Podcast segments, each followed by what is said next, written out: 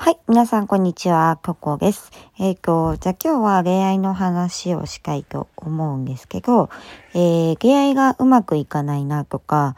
どうやったらうまくいくんだろうなって思っている時っていうのは、うー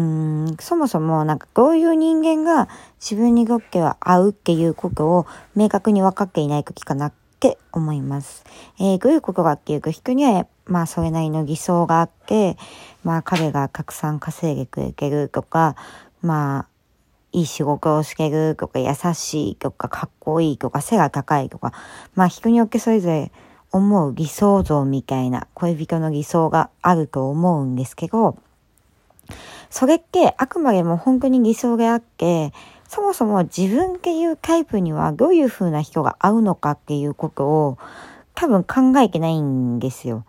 その、今まで付き合った人と、ちゃんと比較した結果、あ、この人偽装があると思ってみんな大体その彼氏と付き合うんですけど、で付き合った結果、あ、この人こういうとこはいいけど、なんかこういうとこ自分に合わないなって分かったとしたら、その、合わないなっていう部分の逆の人を次選択すればいいだけの話なんですよね。例えば、私の場合はめっちゃ歓喜なんですけど、やっぱ歓喜だから、やっぱ相手が歓喜だったらもう、戦争が起こるじゃないですか。で、戦争が起こるんだけど、で、自分が歓喜がっていうこを認められない人が、じゃあ次自分に会う人、優しい人っていう基準で選んじゃうと全然違うんですよね。で、自分が歓喜があって認めた人が、じゃあどういう人が合うのかって言ったら、まあ平和主義者とか、えっ、ー、と、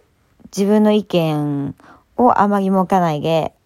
まあ、喧嘩した時におげてくれる人ですよね。うん。短気な人って、まあ、一貫的にというか、まあ、割と自分で折れない人っていうのは多いし、頑固な人は多いんで、やっぱ素直な人と付き合うっていう方があったりするし、でもまあ、ざっと考えてかっこいいとか優しいとか、そんな風に人を見てしまうと、そりゃ、なんか優しい人なんて5万個いるし、えー、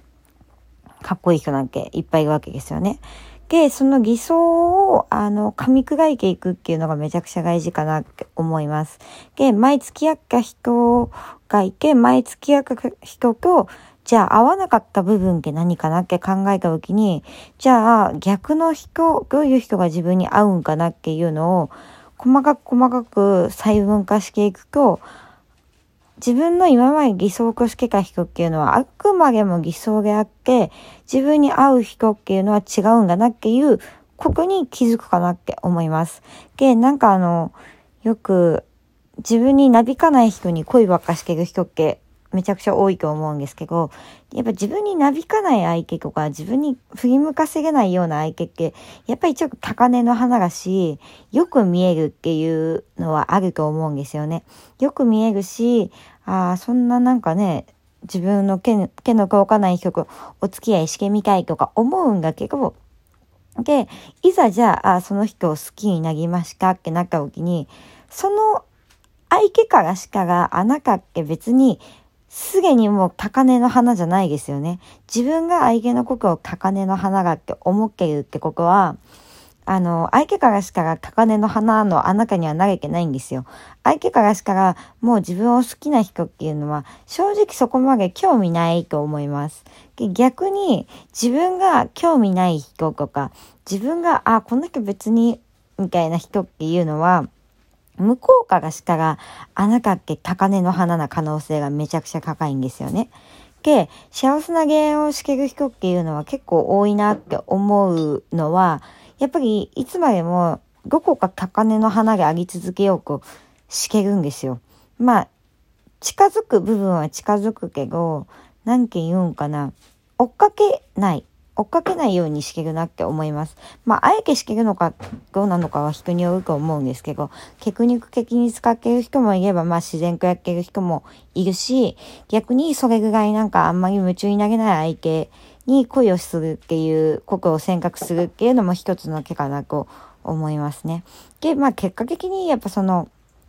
追っかける恋愛をずっとしてる人って、どこかで絶対逆転するので、最初は向こうが追っかけて自分が高嶺の花だったけど、なんかまあ、追っかけるのもね、疲れちゃうと思うので、まあ、相手が追っかけ疲れたぐらいで、自分が